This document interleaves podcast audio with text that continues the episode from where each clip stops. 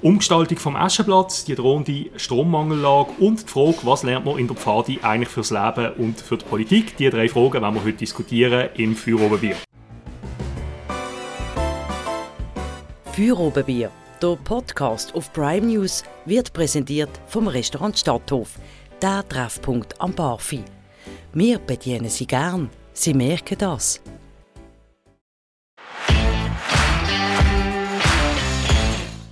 Unser heutiger Gast ist Raffaela Hanauer, 29 Jahre alt, Co-Präsidentin der Grünen Basel-Stadt, seit knapp zweieinhalb Jahren Mitglied im Grossen Rot und dort in der Umwelt-, Verkehrs- und Energiekommission. Raffaela, es freut mich sehr, dass du heute da bist. Danke, ich freue mich auch hier auf das Gespräch. Mit uns hier ist auch der Luca Thoma, Redakteur bei Prime News. Luca, hallo. Hallo zusammen. Mein Name ist Oliver Stärchi. Als erstes wollen wir reden über die Umgestaltung vom Aschenplatz, ein sehr prominenter Platz mitten in der Stadt, wo alle kennen, wo wahrscheinlich alle jeden Tag daran vorbeikommen und wahrscheinlich auch feststellen, was das im Moment noch für ein Chaos ist aus Tram, Auto, Fußgängerverkehr. Es hat große Rot kürzlich beschlossen, dass der Aschenplatz soll umgestaltet werden. Da gibt es jetzt dann ein Vorprojekt. Ähm, Raffaella, kannst du vielleicht noch mal kurz zusammenfassen, um was geht es da, was wird genau gemacht ähm, und wieso macht man das? Also der Aschenplatz ist heute ein ziemliches Verkehrschaos. Das wissen wir glaube alle, haben wir glaube alle auch schon erfahren.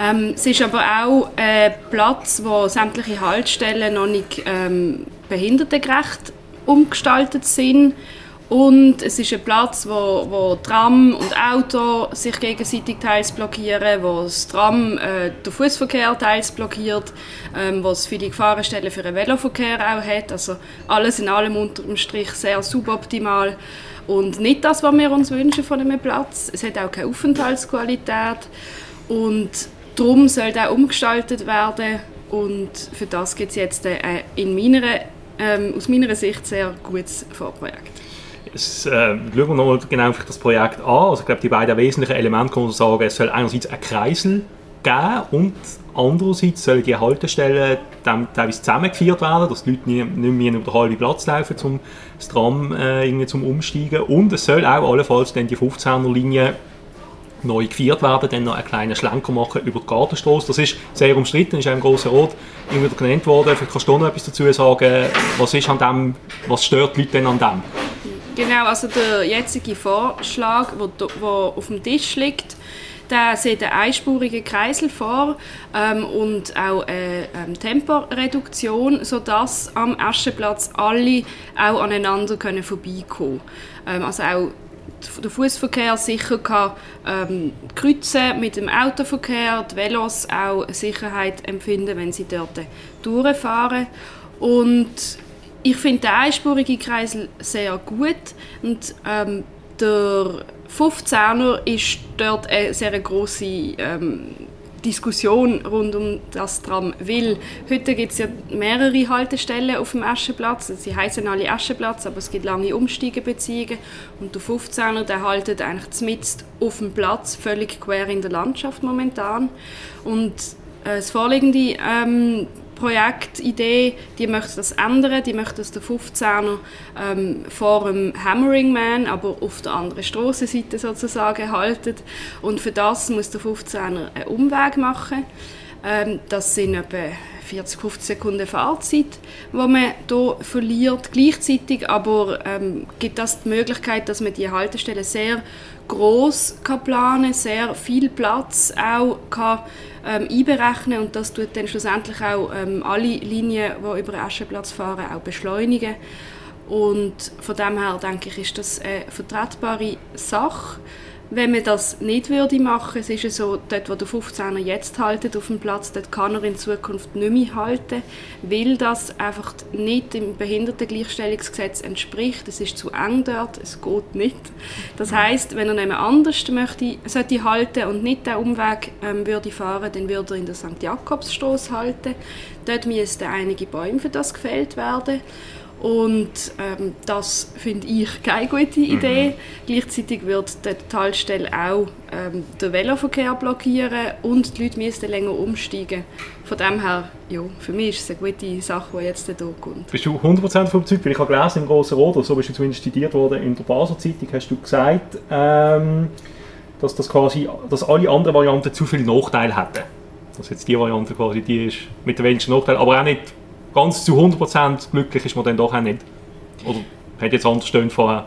Ja, also zu 100% glücklich. Ich meine, klar, ich würde mir wünschen, dass der 15er ähm, direkt könnte fahren aber man hat halt auch Umstände, wo einem einfach den, der, mhm. ja, der Planungsgrenzen auch vorgehen, wie zum Beispiel halt äh, wie breit ist eine Straße oder wie viele Bäume stehen dort schon oder ähm, was, was, was für, äh, wie viel Platz hat man auf einem, auf einem Platz wie einem Aschenplatz zur Verfügung oder wie viele Linien wir neu halten können etc. etc. Und das sind halt Sachen, die man nicht kann verändern kann ähm, und unter den gegebenen Umständen finde ich das, wirklich die absolut beste Luca, wie siehst du das? Du bist ja jemand, der äh, wahrscheinlich jeden Tag mal über den nächsten Platz kommt, mit dem Velo oder zu Fuß. Ja, also es ist auf jeden Fall Handlungsbedarf um. Ich glaube, da sind sich alle einig. Ähm, ich bin meistens mit dem Velo unterwegs und ich glaube, ich breche jedes Mal etwa 10 Verkehrsregeln, wenn ich da drüber fahre, weil, es einfach dermaßen ein Chaos ist und man spürt ja auch allen Autofahrer und Fußgänger, man spürt einfach allen an, dass alle einfach irgendwie Angst haben und dass bei allen gerade irgendwie die Stimmung ein bisschen schlechter wird, wenn man drüber läuft. Ich persönlich, also ich muss sagen, ich habe jetzt den, den, den Vorplanungsbericht nicht bis zur letzten Seite studiert, aber ich persönlich denke, es ist verkraftbar, dass man den 15er verschiebt. Ich wohne selber im Gundeli, wäre also, kann da auch sagen, dass ich selber davon betroffen wäre. Und ich habe das Gefühl, gerade wenn man das Gundeli selber anschaut, es ist äh, ÖV-technisch sehr gut erschlossen, im Vergleich zu anderen Quartieren. Äh, ich denke zum Beispiel gerade an die Achterlinie im Kleinbeck hinten, also wo es wirklich auch ganz schwierige äh, Haltstellenkonstellation gibt und wo die Leute teils viel weiter laufen und viel weiter fahren müssen und auch Umwege auf sich nehmen müssen. Darum denke ich, ist das jetzt auf den ersten, auf den ersten Blick ist das für mich eine sinnvolle Lösung. Aber ist das nicht eine Schwächung vom ÖV, wenn man dann auf dieser Linie länger unterwegs ist? Kann nicht in eurem Sinn sein, oder was? ÖV also ich denke, äh, ja, ein attraktiver ÖV der macht sich nicht nur ähm, an der Fahrzeit aus, wo man von A nach B hat. Ähm, wichtige Aspekte, gerade auch für die Anbindung vom Gundeli ähm, an die Innenstadt, sind zum Beispiel Taktverdichtungen. Ähm, auch vor allem am Oben. Ähm, das finde ich ist, ist, viel wichtiger und fällt viel mehr ins Gewicht, als ob man jetzt 50 Sekunden mehr oder weniger hat, ähm, bis man dann ankommt. Und gleichzeitig denke ich, wir wollen einen ÖV, der attraktiv ist für alle, auch für Gehbeeinträchtigte, auch für Menschen im Rollstuhl, auch für Familien mit Kindern, wenn sie am Aschenplatz umsteigen müssen. All diese ähm, Gruppen haben auch noch andere Bedürfnisse als einfach nur Geschwindigkeit und da braucht es auch Haltestellen, die ähm, eine Aufenthaltsqualität können bieten und mit dem jetzigen vorliegenden ähm, Projekt denke ich, ist das wirklich auch ja, mhm. gewährleistet. Also denken ihr, das wird auch eine Volksabstimmung überstehen, wenn es dazu kommt, allenfalls? Oder die Leute reagieren, reagieren dann sehr sensibel auf so Fragen, gerade vielleicht dann aus der eigenen Betroffenheit, wenn dann das ganze Gundeli und das ganze Bruder Holz sagt, nein, das wollen wir nicht, oder? Werden wir abgehängt von der Innenstadt? Hast du die Gefahr? Ja, nein, ich denke, also ich denke, es wird sehr wahrscheinlich eine Volksabstimmung geben, aber ich habe keine Angst vor der. Ich denke, es gibt sehr viele Interessensgruppen, die mit dem neuen Aschenplatz, so wie er jetzt geplant wird, werden profitieren. Sei es ähm, Behindertenorganisationen oder Velofahrende oder ähm, der Fußverkehr oder aber auch Passagiere, die gerne im, äh, am Aschenplatz sicher umsteigen wollen ähm, oder sogar auch Autofahrende, die einfach den, ähm, den Stress und den Blutdruck ähm, nicht mehr verspüren wenn sie über den Aschenplatz fahren, sondern Klarheit wollen. Ich glaube, ähm, das Projekt hat gute Chancen, da durchzukommen.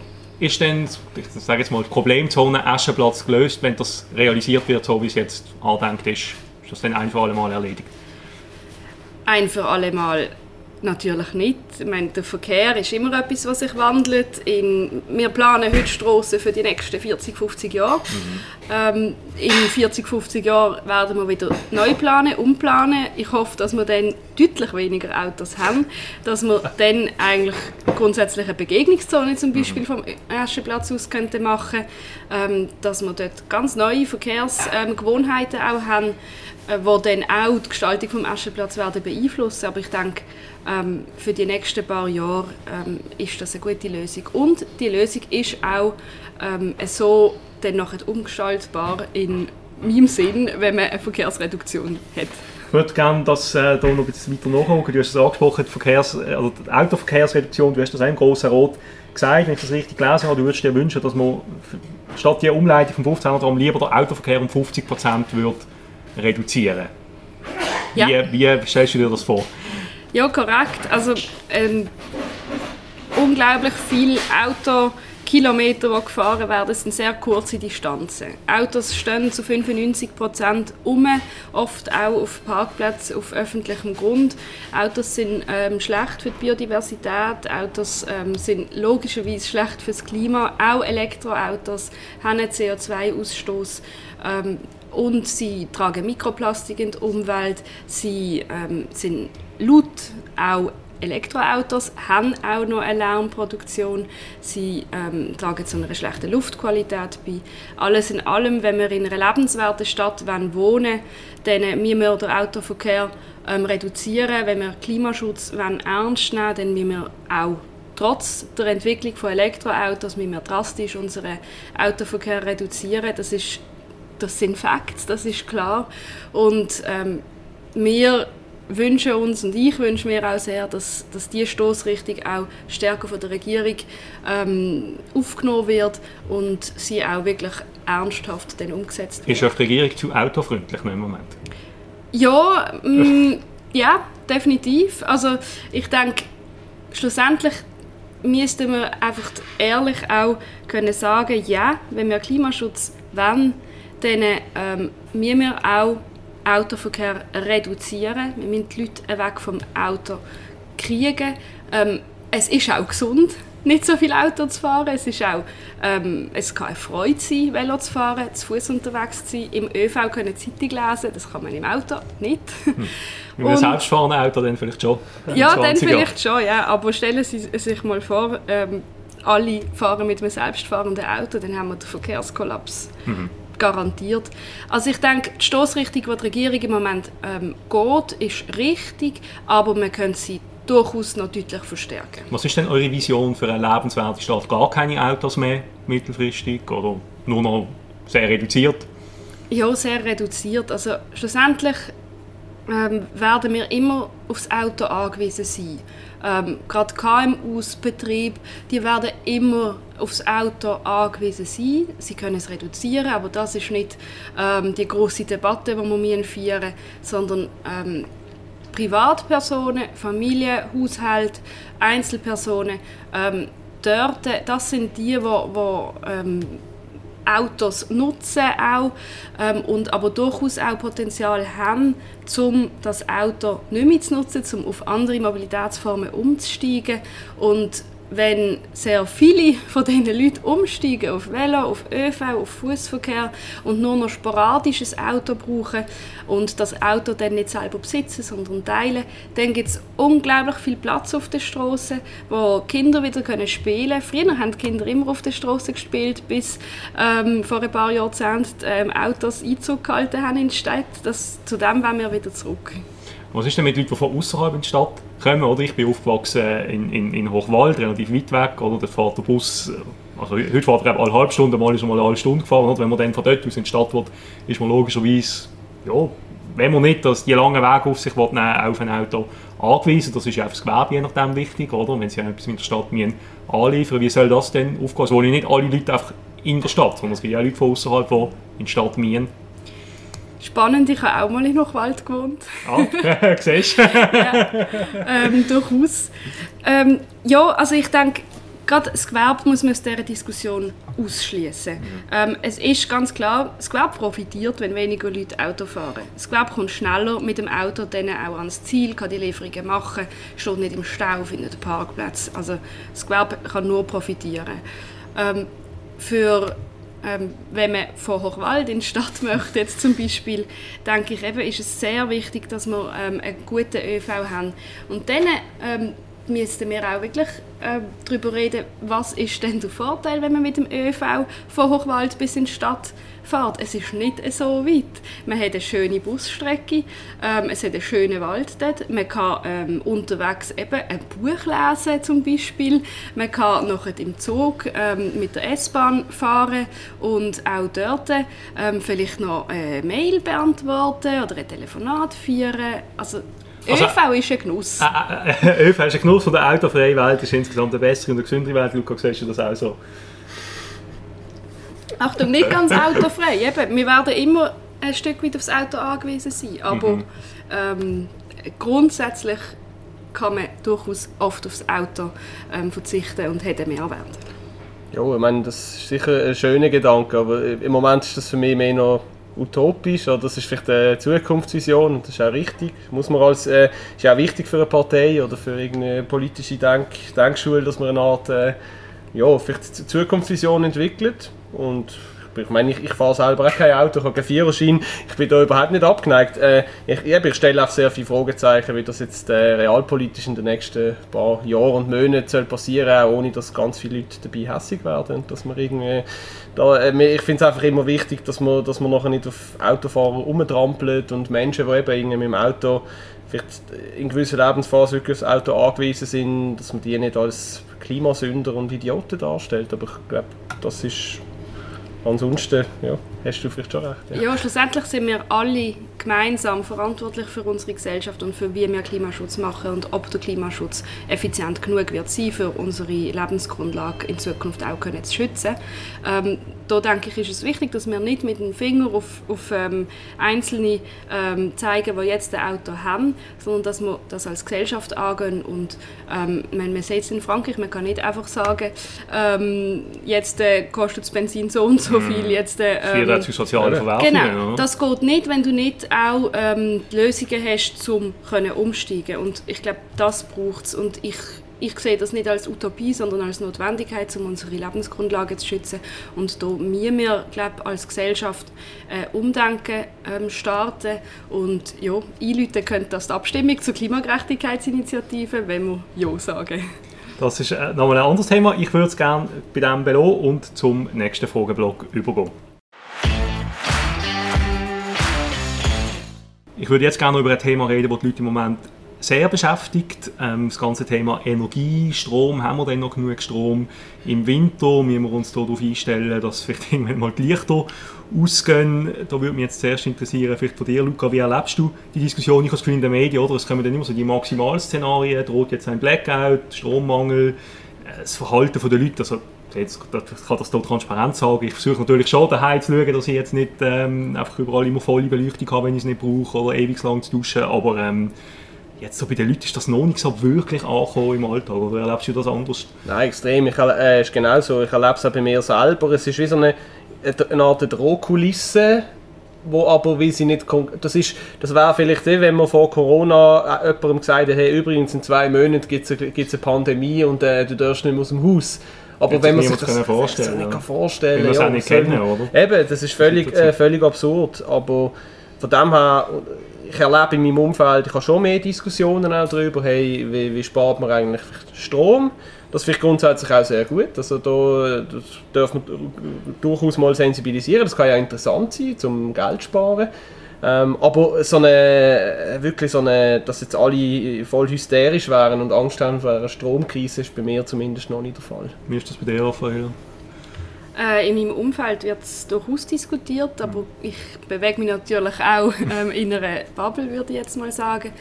Ähm, was, was bei mir in den Diskussionen immer wieder kommt, ist ähm, ja, also die ähm, Energiesuffizienzfrage, dass wir weniger ähm, sollen äh, auch konsumieren an Energie und auch brauchen ähm, und dementsprechend auch unseren Konsum ganz grundsätzlich und, und ähm, gesellschaftspolitisch auch gesehen ähm, müssen reduzieren. Ähm, das ist etwas, was jetzt natürlich ähm, noch stärker diskutiert wird, wo die Leute auch sich anfangen Gedanken machen und ähm, das ist etwas, was wir Grünen schon lange sagen. Ähm, von dem her ja, sind das ähm, ein bisschen Debatten, die wo, wo ein so zweischneidig sind. Einerseits, okay, wir haben jetzt die Situation, es ist ernst zu nehmen ähm, und andererseits ähm, wir haben es auch gesehen. Also wir, haben, äh, wir sind ähm, als Grüne Partei schon immer ähm, dafür gewesen, dass man die fossile, die Abhängigkeit aus die, in der, ähm, zu den fossilen Energien abbaut, dass man umsteigt und ähm, jetzt zahlen wir. Und ja, die, die Debatte ähm, ist äh, sehr spannend, aber auch sehr schade, dass es so weit gekommen ist.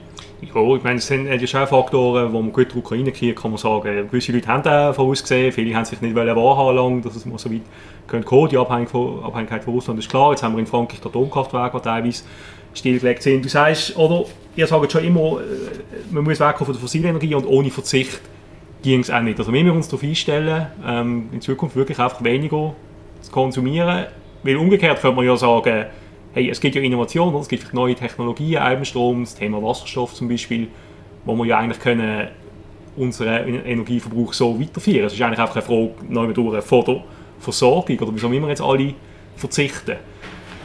Ich würde ähm, grundsätzlich nicht von Verzicht reden, sondern ähm, äh, Lebensstil umzugestalten hin zu einem klimafreundlichen Lebensstil ist für mich ein großer Gewinn an Lebensqualität.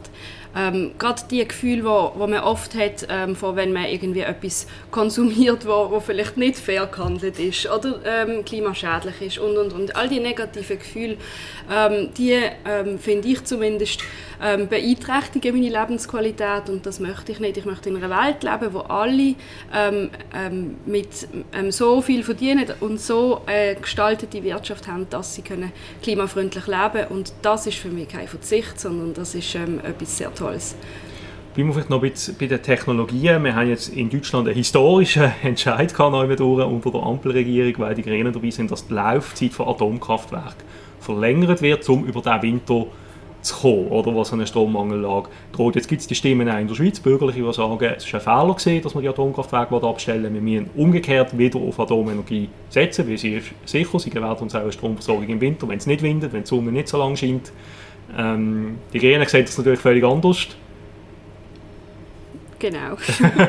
ist es so? Ja, aber also das ist eine völlig absurde Diskussion. Da finde ich, wir eigentlich auch gar nicht groß darüber diskutieren. Ähm, wir wissen, dass äh, Atomenergie keine erneuerbare Energie ist. Wir wissen, ähm, wie lang die ähm, Halbwertszeit ist ähm, von den Abfallprodukten von Atomenergie. Ich bin gerade letztens auf einem ähm, Fraktionsausflug von der Grünen Schweiz gesehen. Dort sind wir in ähm, Monterrey gegangen, in, ähm, im Jura, in Saint-Ursanne. Das ist ein, ähm, ein Forschungszentrum, wo man im Berg innen schaut, wie man ähm, Atommüll kann lagern kann. Und es ist einfach unglaublich, niemand kann sicherstellen, dass das so lange so sicher gelagert wird. Die Forschung ist immer noch am Anfang, sie haben noch so viele Fragezeichen. Ähm, einfach nur zu hoffen, dass das Technologie dann schon regelt, ähm, das wird nicht funktionieren und ist zumindest eine Gefahr auch, wo man einfach nicht eingehen sollte. Das ist das Gleiche wie beim Klimaschutz ähm, und bei der Klimakrise.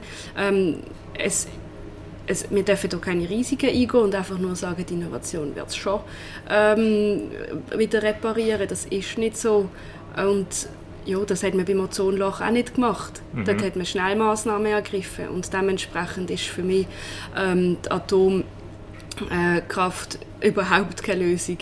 Um, und sowieso auch keine Lösung für die jetzige ähm, e-, Energiesituation, weil bis solche gebaut werden, ähm, ist, äh, hätten wir die Erneuerbaren schon lange ausgebaut. Mhm. Aber es geht, ja nicht, es geht ja nicht um den Bau von neuen Kraftwerken, sondern um die Verlängerung der Laufzeiten. Vielleicht 10, 10 Jahre zusätzlich. Ja, auch das. Also in der Schweiz ist ähm, das älteste ähm, AKW von Europa.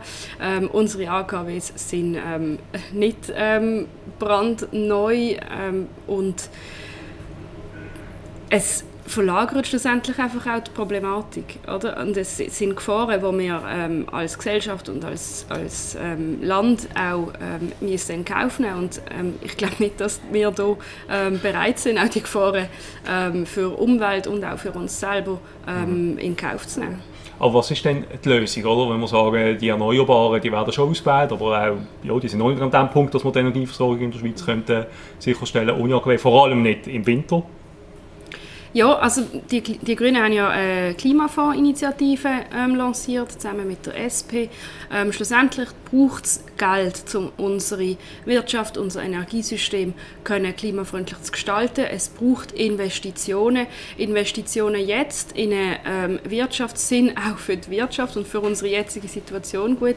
Ohne Geld werden wir nicht vorwärts kommen. Ähm, wir brauchen das und ja, ich, also ich denke, wenn wir da wirklich investieren, ähm, auch in den Ausbau, um, dann können wir schon sehr viel erreichen.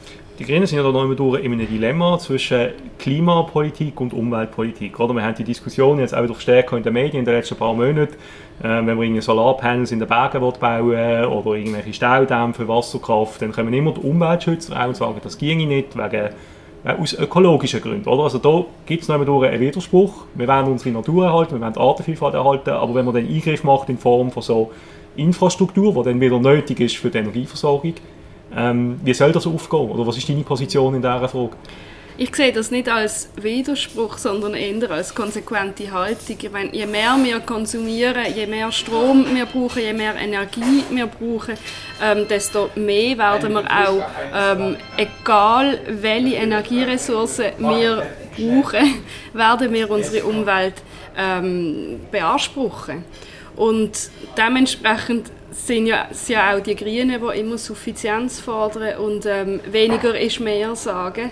Mhm. Ähm, und das gilt auch in dieser Debatte. Oder? Ähm, es gibt nicht die Energie, die die Umwelt ähm, nicht beansprucht. Das gibt es nicht. Und also dann kommt die Frage, erstens, möglichst wenig ähm, auch konsumieren, möglichst wenig Energie verbrauchen und zweitens dann die Wege wählen, wo die Umwelt möglichst wenig beansprucht. Also kommt auf zurück, grüne Politik ist eigentlich Verzichtspolitik. Grüne Politik ist eine Politik für ähm, eine lebenswerte Zukunft, wo wir unsere Lebensgrundlagen und unsere Umwelt so schützen, dass wir langfristig auf dem Planet Erde auch gut können leben können. Und das ist alles andere als Verzicht. Das ist eine Ja-Sage zu einer Zukunft. Aber der Einzelne muss sich darauf einstellen, dass er eben nicht mehr so lange duschen kann, wie er will und dass er eben nicht mehr mit dem Verkehrsmittel kann umfahren kann, wie er will. Der Einzelne muss sich darauf einstellen, dass wir, ähm, wir als Gesellschaft einen Weg gehen, wo wir auch unsere Kinder ähm, und, und, und denen ihre Kinder ähm, ihnen eine lebenswerte Zukunft können bieten Und ja, das heißt auch das, aber es gibt ähm, es gibt durchaus auch sehr ähm, große Hebel, die man zuerst auch ergreifen kann. Letzte Frage, glaubst du, die Politik ist mehrheitsfähig? Die Politik ist, ähm, denke ich, mehrheitsfähig, ja. Und wir werden es sehen jetzt bei der Abstimmung ähm, zu Basel 2030. Ähm, wenn wir äh, Klimaschutz, wenn wir eine Zukunft, wenn wir unsere Lebensgrundlagen schützen und Verantwortung übernehmen, ähm, auch für die zukünftigen Generationen. Und ja, ich denke auf jeden Fall. Gut, wir nehmen das als Schlusswort und würden noch zum letzten Fragenblock übergehen. Zum Schluss würden wir gerne noch etwas über dich erfahren als Person. Ich mache es wieder. Roger Schawinski, Raffaela, wer bist du? Ja, ich bin Raffaela, wie du schon gesagt hast. Ich bin 29 im Grossen Rot bei den Grünen. Ähm, ich mache schon seit ähm, acht, neun Jahren Politik. Ich habe ähm, im, bei den Jungen Grünen, im Jungen Grünen Bündnis angefangen, ähm, Politik zu machen. Ähm, bin vorher lang in der Pfadi aktiv gewesen. Ich bin ähm, bikantonal aufgewachsen, mal in Basel, mal in Basel-Land. Ich bin in Liestl ins Gimmi. Ähm, wie gesagt, habe auch mal in Hochwald gewohnt, habe mal in Münchenstein gewohnt, habe mal in Tennigen gewohnt, im Oberbaselbiet, hm. habe schon in Basel gewohnt, in verschiedenen ähm, Quartieren. Ja, das bin ich, ähm, genau. Und ich politisiere in diesem Kanton sehr gern. Hm, jetzt sehr urban unterwegs, oder? In der Stadt auch politisieren. Für die Stadt, wie bist du denn politisiert worden? Umweltthemen früher ja. schon interessiert? Oder? Ja, ich habe mich ähm, schon früher für Umweltthemen interessiert, einfach weil ich ähm, einen Naturbezug schon aus äh, meinem Elternhaus mitgegeben gekriegt habe. Ähm, meine Eltern sind sehr naturverbunden ähm, und das sind Werte, die ich von ihnen ähm, auch ähm, weitertrage. Ich bin auch in Steiner Schule gegangen, die ersten fünf, sechs ähm, Schuljahre auch dort habe ich eine starke Verbindung zur ähm, Natur und Umwelt ähm, auch ähm, pädagogisch mitgekriegt, ähm, was natürlich aber noch nicht ähm, per se eine Politisierung ähm, bedeutet in Richtung Parteipolitik. Ja, später habe ich dann, also nach dem Gimmi oder während dem Gimmi, weiß ich nicht mehr genau, bin ich dann äh, wieder zurück in die Stadt gezogen und habe dann dort ähm, vor allem in der Freiraumdebatte, in Freiraumpolitik rund um den äh, Wagenplatz damals, ähm, habe ich dann angefangen, mich ähm, für mehr konsumfreie Freiräume auch einzusetzen. Und so bin ich dann irgendwie politisiert worden. Und dann habe ich mich aktiv entschieden, zum Jungen Grünen Bündnis zu gehen. Und ähm, genau. Dort bin ich geblieben, bis ich dann zu den Grünen gegangen bin und jetzt bleibe ich dort. Du bist auch in der Pfadi aktiv. Ähm, was lernt man in der Pfadi fürs Leben? Was lernt man vielleicht für die Politik? Mhm. Ja, also in der Pfadi lernt man unglaublich viel. Ähm, Pfadi ist auch für mich etwas, was ähm, mit Bezug ähm, zur Umwelt, zur Natur und, und dass das etwas ähm, Schützenswertes ist und etwas absolut Notwendiges als Lebensgrundlage. Ähm, das ist ein Wert, den ich ähm, durchaus von der Pfadi mitgenommen habe. Es sind aber auch andere Werte, die man in der Pfadi mitgeben kriegt. Ähm, es gibt ja ähm, das Pfadi-Gesetz. Ähm, dort ähm, diskutiert man über Sachen, über Grundsätze, wo man sich als Pfadigemeinschaft in der Schweiz darauf geeinigt hat. Und die Grundsätze die, ähm, vom Pfadigesetz, die gehen sehr fest auf, ähm, hin zu Offenheit, Toleranz, aber auch Gerechtigkeitsfragen ähm, und auch Verantwortung übernehmen. Und schlussendlich lebt man das dann ja auch in der Pfadi. Man probiert sein Beste umzusetzen ähm, und äh, ja, man nimmt, übernimmt Verantwortung für eine Gruppe, man lernt Teamarbeit, ähm, man lernt aber auch sich auszudrücken, seine Meinung zu vertreten. Ähm, das sind äh, ja, Fähigkeiten, die ich in der Pfadi sehr auch ähm, ja, gelernt habe. Also gute Lebensschule sollten wir vielleicht alle auch in Pfadi gehen. Ich habe nie so etwas gemacht. Luca, bist du äh, Pfadfinder auch nicht? Ich war in der Jubla. Und da ja, auch hat gut. Man ja, ja, da hat man immer so ein bisschen, ich sag mal, gesunde Feindschaft zwischen Pfadi ich und Jubla. Ich habe das nie. Du das gar nicht gewusst? Gibt es da äh, ja, Das ist wahrscheinlich eher so ein Jubla-Minderwertigkeitskomplex. Keine es Ahnung. gibt durchaus ähm, Leute, die die Jubla ähm, so grundsätzlich nicht so toll finden wie Pfadi, aber ich finde jede Ju Jugendorganisation, auch Sportverein, auch sonstig etwas, ähm, sind äh, Schule fürs Leben. Mhm. Ja, auf jeden Fall. Also ich, bin, ich muss sagen, ich bin nur etwa drei Jahre gewesen, ist auch schon länger her. Aber es ist, schon cool, gerade als Stadtkind, man kommt wirklich auch eher mal ein bisschen raus, in, äh, in den Wald, in die Natur. Äh, macht auch Lager irgendwo in der Schweiz. Also es ist, man kommt auch ein bisschen umeinander. Und äh, es treffen sich auch die Leute auch aus verschiedenen vielleicht ein bisschen wie das Militär später, einfach so als eine Begegnungszone, wo sich Leute aus verschiedenen sozialen Schichten treffen. Das ist der Militärvergleich jetzt gerade ein bisschen. ja, genau. Also, äh, ich sehe, du Uniformen. Würde ich äh, gerne reagieren. Also ich meine, der Grundsatz von der Pfadi ist ja, ähm, wie der Pfadi-Gründer äh, Pipi gesagt hat, äh, man möchte die Welt ein Stückchen besser hinterlassen, als man sie vorgefunden hat. Und das ist ein Grundsatz, den ich mir sehr stark zu Herzen nehme. Ist auch ein Grundsatz, der ähm, mich auch ähm, motiviert, ähm, in der Politik zu machen und ja, solche Werte ähm, würde ich jetzt nicht mit dem Militär äh, vergleichen. Obwohl klar die Pfadi-Gründung auch einen militärischen Hintergrund hat, aber ähm, genau, für mich bedeutet es etwas anderes. Ja, für, mich ist auch mehr, für mich ist es auch mehr um die, ich sag mal, die Begegnungszone Militär, was man mhm. schon auch hört, dass sich eben Leute auch aus der ganzen Schweiz treffen, aus verschiedenen sozialen Schichten, äh, dass man sich doch ein bisschen durchmischt. Zivilschutz, Zivildienst haben ebenfalls solche Aspekte. Zivilschutz kann ich äh, aus eigener Erfahrung geben. Ich würde gerne von der Pfadi nochmal ins Rothaus springen, in Grossen Rot. Du bist jetzt eben knapp zweieinhalb Jahre im Grossen Rot. Was hast du dort gelernt, vielleicht auch Politik? Ich frage auch darum, weil ich oft auch höre, gerade aus, aus Leuten aus dem Umfeld, vielleicht Klimajugend, die sagen, ja, die institutionalisierte Politik kann die Krisen, die wir haben, nicht lösen. Oder? Es braucht eben die Bewegung. Jetzt bist du selber in dem Sinne institutionalisiert in dem Parlament. Wie erlebst du das? Ja, genau. Ähm, ich bin vor der Bewegung, ich bin ja auch im Klimastreik ähm, in den ersten ähm, ein, zwei, ein, zwei Jahren aktiv und ähm, dann nachher den grossen Rot ähm, Es ist, äh, es ist tatsächlich so, die wirklichen Veränderungen, die ähm, die Klimakrise können eindämmen können, werden nicht ähm, im Rothaus gemacht, die werden auf der Straße gemacht. Das sehen wir jetzt auch bei dieser Initiative.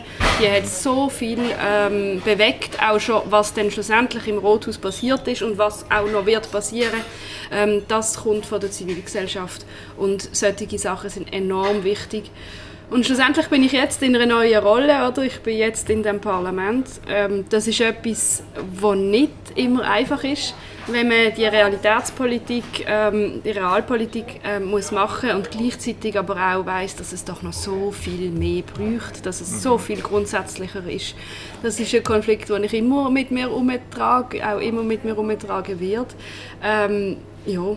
Aber und musst du dich auch mal rechtfertigen, also gegenüber deinen Mitstreiterinnen aus der Klimajugend oder Bewegung, die dann sagen, ja, ihr macht zu wenig im Parlament oder ähm, das geht doch so nicht? Nein, nein, das ist mir noch nie passiert tatsächlich. Ähm, eigentlich ist das eine sehr gute Zusammenarbeit. Also wir sind im Dialog ähm, und es besteht auch sehr viel Verständnis für was ähm, im Parlament realistisch ist. Ähm, also für mich jetzt als Person zu mhm. erreichen. Ähm, und schlussendlich ähm, sind die Grünen schon immer ein bisschen ähm, so eine Schnittstelle zwischen ähm, solchen Bewegungen auf der Straße und der Realpolitik. Und in dieser Schnittstelle hat es schon immer die Spannungen gegeben. Ähm, und wir von den Grünen probieren, ähm, das Bestmögliche, um ähm, die Stimmen auch können reinzubringen ähm, und auch die grundsätzliche Veränderung auch im Parlament ähm, zu thematisieren. Aber schlussendlich können wir nicht die Verantwortung für die ganze Gesellschaft übernehmen. Wir sind in einer Demokratie und wir brauchen Mehrheiten, um etwas zu erreichen. Und ähm, das wird so bleiben. Und das ähm, bin ich auch froh, dass das nicht irgendwie jemand auf meine Person jetzt irgendwie ähm, abwälzt, dass mhm. ich da verantwortlich bin dafür, dass wir politisch nicht eine grüne Mehrheit haben. Gut, wir kommen, sind eigentlich schon am Ende von dem Gespräch. Ich habe eine allerletzte Frage, wiederum eine persönliche Frage. Es wird jetzt wieder ein bisschen kälter draußen, die Leute ziehen sich wieder eher so in den Innenraum zurück. Was sind so deine Buch- oder TV-Serien-Tipps jetzt für die kälteren Tage? Was soll man lesen, was soll man schauen auf Netflix? ähm, was liest du gerade? Ich habe jetzt gerade ähm, ein Buch von der Mariana Lecki gelesen. Ähm, das empfehle ich sehr. Ähm, herzlich allen zum Lesen. Allgemein ihre Bücher sind gut. Ähm, ja, lesen. lesen ist gut fürs Klima und lesen ist gut. Ähm, man holt ähm, Bäume ab, wenn man Bücher liest, oder? Ja, aber ähm, Netflix hat durchaus einen CO2-Impact. Von dem her, ich probiere ein bisschen Netflix zu reduzieren und mehr zu lesen. Ich lese jetzt gerade auch ein bisschen mehr auf Französisch, weil ich mein mm. Französisch möchte verbessern. Also die Zeit im Winter daheim auch ähm, nutzen für zum ähm, ja schon lange gewünschte Projekt ähm, auszuführen, vielleicht auch etwas basteln, ähm, einmal äh, Kreativität Raum geben, finde ich, machen wir zu selten, auch als Erwachsene, sollten wir mehr machen. Ähm, für das ist der Winter eine gute Gelegenheit. Sehr schön. Luca, noch in einem Satz, Buchtipp von dir, du bist jemand, der gerne viel liest. Oh, ich bin im Moment wieder voll auf Krimis hm. hängen geblieben, lese gerade im Moment äh, ein Buch aus der GGG von äh, Hakon Nesser, äh, schöner philosophischer Krimi, wo man sich drin versinken, drin versinken kann. heißt glaube der Verein der Linkshänder. Sehr empfehlenswert. Gut, damit waren wir am Ende angelangt. Ich bedanke mich bei meinen Gästen heute für die Diskussion. Ich bedanke mich bei den Zuhörerinnen und Zuhörern fürs Zuhören. Das war das Führerbier. Bis zum nächsten Mal. Führerbier, der Podcast auf Prime News, wird präsentiert vom Restaurant Stadthof, der Treffpunkt am Barfi. Wir bedienen Sie gern. Sie merken das.